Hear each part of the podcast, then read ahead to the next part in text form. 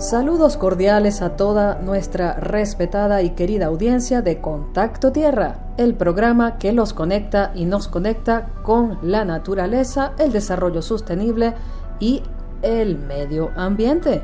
Bienvenidos a una edición más, esta dedicada a las reflexiones, análisis de lo que fue la cumbre del clima, la COP26, y como de costumbre solemos dedicar un episodio completo a este resumen, a este análisis de la mano principalmente del doctor Juan Carlos Sánchez. Mis saludos a todos, abrazos y bueno, realmente yo quisiera primero, ¿sí? Eh, que comentáramos cuáles son los principales, digamos, acuerdos a los que llegó la COP26 en, bueno, en las reuniones eh, ocurridas. Y voy a listarlas, ¿sí? Y fíjense, la primera, el aumento de los compromisos de reducción de emisiones de gases de efecto invernadero. Esto estuvo bastante polémico porque lo que se quiere es alcanzar un nivel de neutralidad de las emisiones, sobre todo de dióxido de carbono, para el 2050. Es decir, una emisión neta cero. Pero también una reducción progresiva de la energía generada por carbón. Imagínense, bueno, y la eliminación de los subsidios ineficaces a estos combustibles fósiles. Otro punto importante acordado es el financiamiento. Se instó a los países desarrollados a cumplir con la promesa de, ayudar a los países en desarrollo con 100 mil millones de dólares al año, pero esta promesa no se cumplió, no se ha cumplido. Tercero, la regulación de los mercados de carbono. Se adoptaron reglas, modalidades, procedimientos y la participación de los países en desarrollo. También se planteó, se urgió a los países desarrollados ayuda para la adaptación al cambio climático. Otro punto, la compensación por pérdidas y daños, pues esta no se adoptó ningún mecanismo de compensación. ¿okay? En cuanto a los procedimientos de revisión de, los, de las contribuciones de los países, los llamados NDC, pues se complementaron las reglas de transparencia que hará que los países suministren información eh, confiable, que lo que digan realmente esté ocurriendo. Otros acuerdos parciales entre países. Bueno, se firmó una declaración no vinculante de 180 países con respecto a la deforestación las emisiones de metano, también 107 países no vinculantes a esto declararon que podían reducir sus emisiones de metano en 30%, pero sin considerar las provenientes del sector agrícola. ¿Ok? Y para finalizar, financiamiento de proyectos para explotación de combustibles fósiles, eso pues que es poner fin al financiamiento público a la explotación, a proyectos de explotación de combustibles fósiles, se promueven vehículos con cero emisiones y bueno, por allí fueron los resultados, si se quiere, pues técnicos para reducir los gases de efecto invernadero. Así es, doctora Lisbeth Betelmi, gracias por este resumen eh, para refrescar la memoria de nosotros y de toda nuestra respetada audiencia. Eh, la información que estamos extrayendo para ustedes la estamos sacando de un documento que les invitamos a leer completo eh, del grupo Orinoco. El grupo Orinoco es de Venezuela. Ellos tienen su página web, sus redes sociales y, ellos emitieron unas reflexiones sobre la conferencia de las partes. Inclusive eh, tiene un apartado dedicado completamente a lo que fue la incierta participación de Venezuela en la COP26. Lo recomendamos y queremos que sepan que también en el grupo Orinoco está, entre otras grandes personalidades, el doctor Juan Carlos Sánchez. Sin más, eh, bueno, este, les recordamos que este programa se produce gracias a la participación de todos ustedes, desde las redes sociales, eh, de Lisbeth Betelmi, de Juan Carlos Sánchez y de quien les habla, Mayra Rincón Salazar. A continuación vamos a escuchar eh, la primera canción que hemos elegido para ustedes y al regreso la primera pregunta para el doctor Sánchez.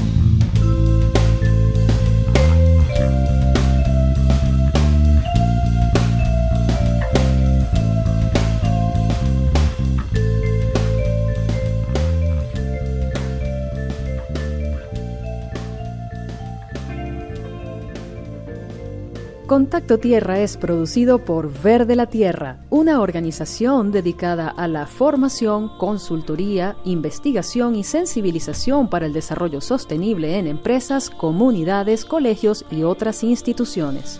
Verde la Tierra aborda los requerimientos de sostenibilidad de las organizaciones, con enfoque desde la comunicación, capacitación y psicología para el desarrollo sostenible. Estamos en Facebook, Twitter e Instagram como Verde la Tierra y nuestra página web verdelatierra.com. Mi primera pregunta, doctor Sánchez, eh, tiene que ver con el tema petrolero, puesto que somos un país mm, petrolero, lo hemos sido durante 100 años. Mm, bueno, eh, a ver, pareciera que el petróleo solo dejará de usarse en el planeta cuando se acabe, mm, no antes, porque, porque estos son acuerdos no vinculantes, eh, referencias, em, em, sucesiones, etcétera. Entonces, pareciera que el petróleo solo dejará de usarse cuando se acabe, no antes. ¿Qué opina al respecto? Bueno, aquí la respuesta es no. El petróleo no va a dejar de utilizarse cuando se acabe, cuando se acaben los yacimientos. El petróleo se va a dejar de utilizar eh, cuando sea demasiado costoso. Y eh, lo que se está observando, la tendencia actual, es que el incremento del barril de petróleo eh, prácticamente se ha sostenido en el tiempo. Y se ha sostenido porque cada vez es más costoso producir petróleo.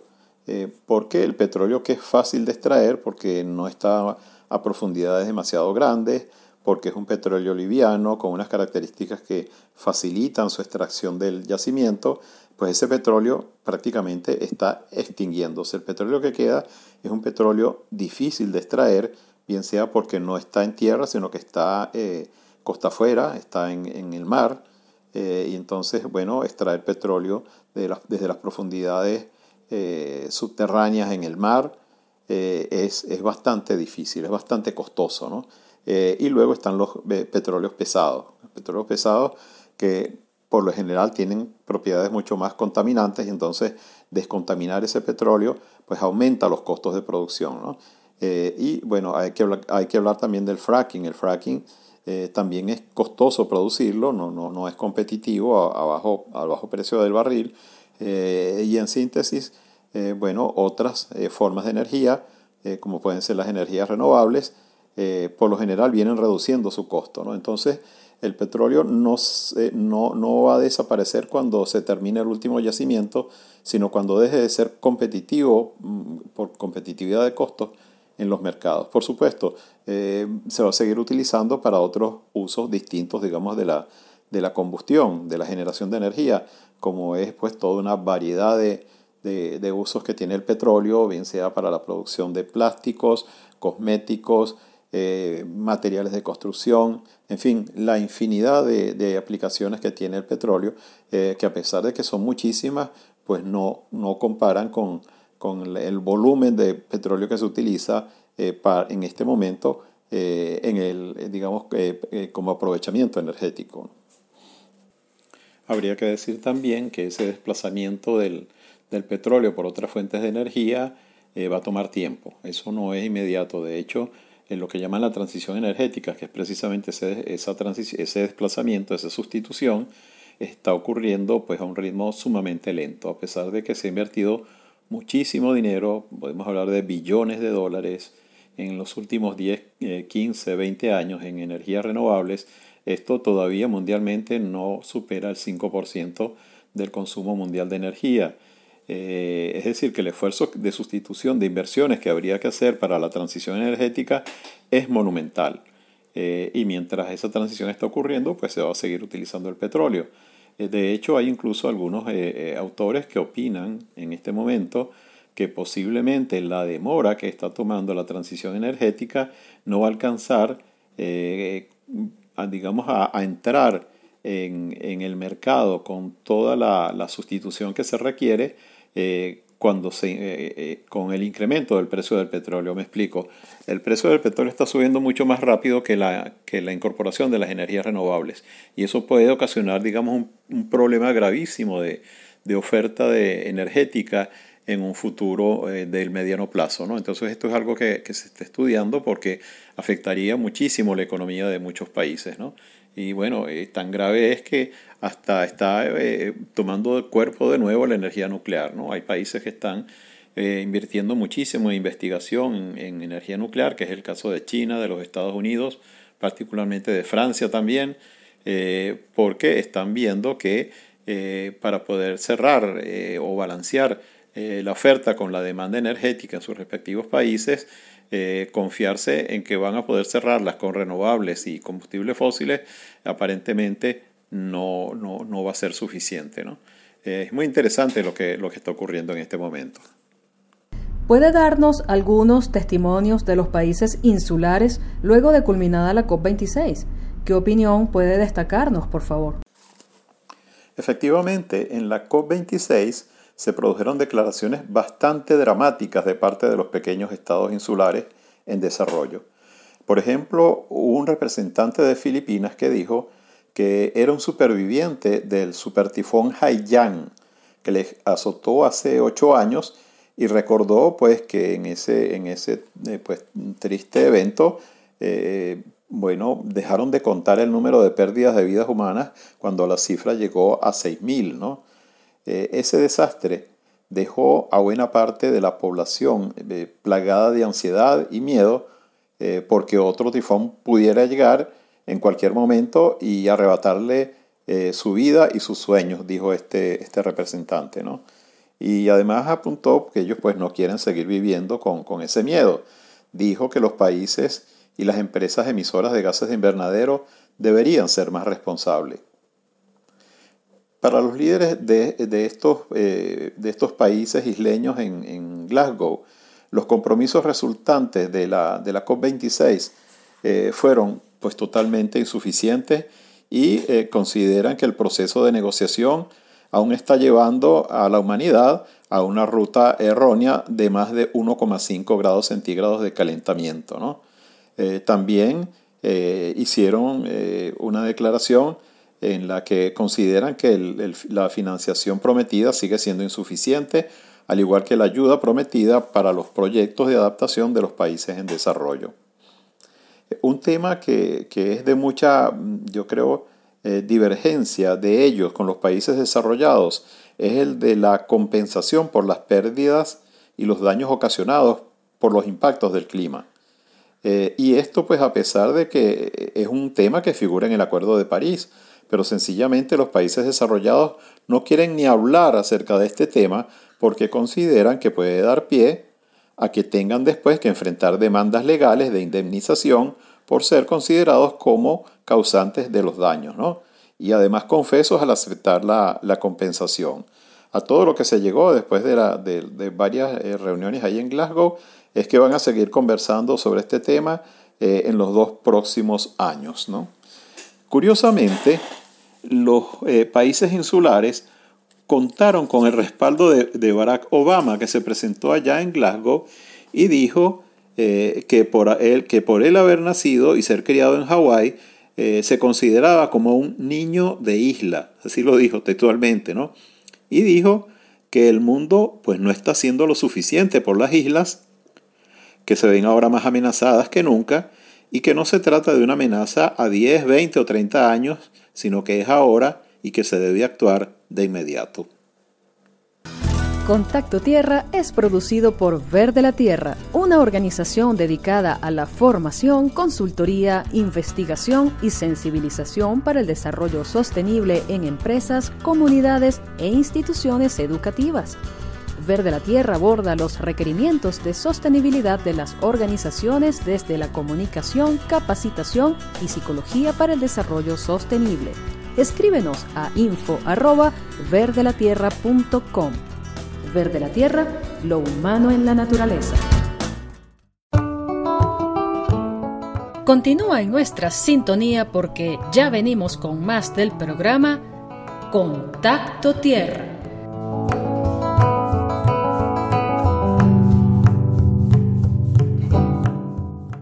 Eh, doctor Juan Carlos, ¿y por qué se ha elegido Egipto para la COP27? Existe una norma en Naciones Unidas mediante la cual eh, la sede de la conferencia de las partes se alterna eh, entre los distintos continentes, es decir, que una vez le toca a América, luego le toca a Europa, luego le toca a Asia, a África, etc. y luego se vuelve a repetir. Entonces, cuando le toca un determinado continente, es un país de ese continente el que, digamos que se, se propone como anfitrión. Pueden proponerse varios eh, y luego entonces tiene que negociarse hasta llegar, digamos, a una, a una decisión acerca de cuál va a ser, ¿no? Por ejemplo, cuando Chile quiso realizar eh, una COP, eh, realmente tomó el testigo de Brasil, porque le tocaba a Brasil, Brasil se había propuesto y, y, había, digamos, obtenido la, la, sede, pero luego, cuando subió el poder el presidente Bolsonaro, pues dejó de, de digamos, de, de tener interés en la COP y entonces eh, Chile eh, pues dijo yo, yo puedo eh, ser el anfitrión de la COP y, y efectivamente se lo, se lo ofrecieron. ¿no? desafortunadamente no se pudo realizar y entonces se hizo en, en, en, Madrid porque le tocaba, el siguiente continente que le tocaba era Europa. ¿no? se hizo en Madrid, pero fue una COP entre Chile y España porque realmente eh, le correspondía a Chile. ¿no? Eh, y luego entonces le tocó a Inglaterra porque el, digamos que el turno de, de América eh, se consumió de esa manera entre Chile y España. ¿no? bueno, ¿por qué los países se interesan en, en ser anfitriones? Bueno, lo que yo he observado es que los países que se interesan son aquellos que tienen una industria eh, digamos que una infraestructura hotelera y de transporte y de servicios muy bien consolidada. ¿no? Son países que han desarrollado fuertemente el turismo. ¿no? Por ejemplo, España, Francia eh, y también Inglaterra son países que tienen pues un, una industria turística eh, muy sólida, ¿no? que crea millones de empleos y que además pues tiene eh, tiene una participación muy importante del Producto Interno Bruto. ¿no?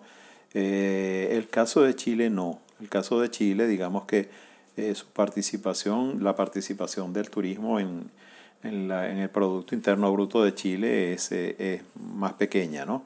Y posiblemente esa era una de las razones por las cuales Chile se interesó, aunque esa no es la razón principal. Realmente lo que está en juego allí es la imagen del país. ¿no? La imagen ambiental específicamente del país.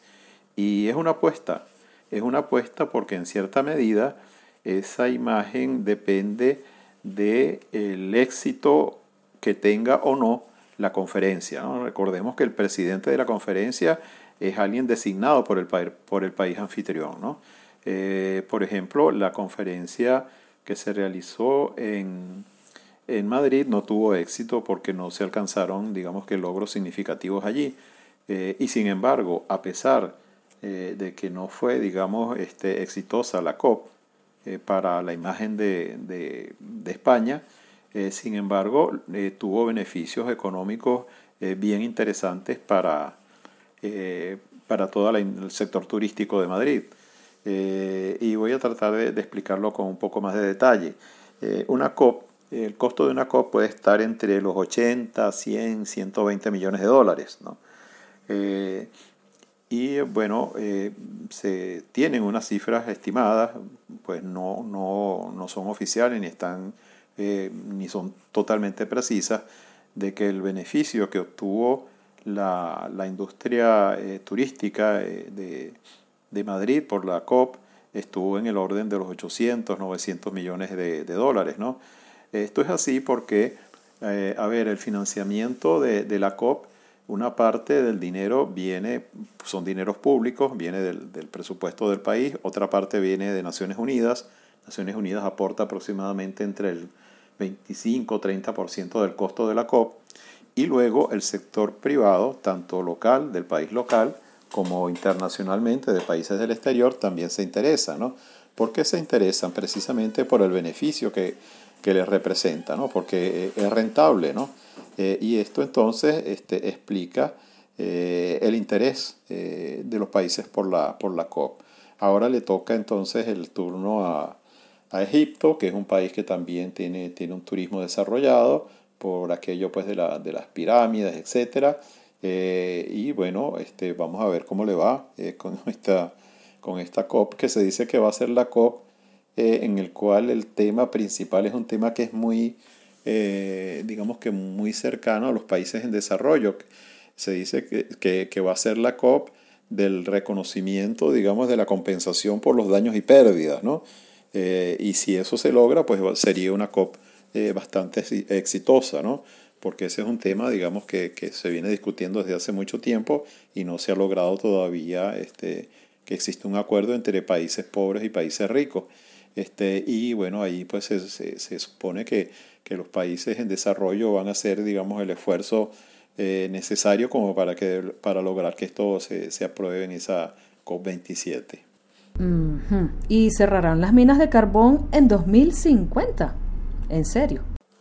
Mayra, para alcanzar la neutralidad carbono en el año 2050, efectivamente va a ser necesario que todas las minas de carbón estén cerradas para esa fecha. Pero las perspectivas de que eso vaya a ocurrir son actualmente muy inciertas. Por una parte, el documento de Glasgow de la COP26 habla es de una reducción progresiva del uso del carbón, no de una eliminación como se, anticipaba originalmente. Y bueno, e, ese, ese cambio se debió pues, a, una, a una firme posición de India eh, de última hora, aunque en realidad eh, fue más bien producto de un acuerdo discutido a puerta cerrada entre este país con los Estados Unidos y con China, ¿no? Eh, que son pues, los grandes productores de, de carbón del mundo junto con Australia. La única posibilidad que yo le veo a la eliminación del uso del carbón en el 2050 es que se logre oportunamente el desarrollo de la energía nuclear, de una, de una tecnología de energía nuclear de aprovechamiento más segura, ¿no? que es algo pues, en lo que están trabajando países como China, los Estados Unidos y Francia en particular, ¿no? Eh, que pues, ha anunciado que, que va digamos, a incrementar eh, su generación eléctrica a partir de, de centrales nucleares. ¿no? Eh, pero bueno, este, tecnológicamente todavía no hay nada garantizado. Gracias, doctor Juan Carlos Sánchez, por estas respuestas también estructuradas que nos ha brindado, que facilitan la comprensión de, la audiencia de lo que ha sido la COP26. Lisbeth. Sí, bueno, yo siempre reflexiono que no hay que olvidar que hay todo un movimiento social enorme en paralelo a todas las negociaciones que se hacen, técnicas que se hacen dentro de las COP eh, entonces, el llamado es a la ciudadanía, a ustedes, sí, a ustedes que me están escuchando desde sus casas, sus trabajos. Eh, bueno, participen, porque es importantísimo la participación.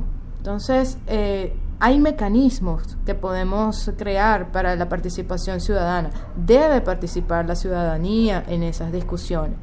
Entonces la propuesta es que no sea en paralelo, que haya todo ese movimiento enorme que la gente no termina de, conocer, pero existe. Entonces yo quiero que eh, participemos, que sean parte de toda esta movilización.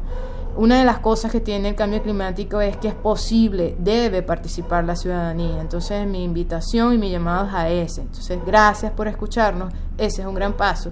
Les invito a dar lo siguiente. ¿ok?, aquí estamos, aquí estamos y contentos de recibir sus ideas, sus motivaciones.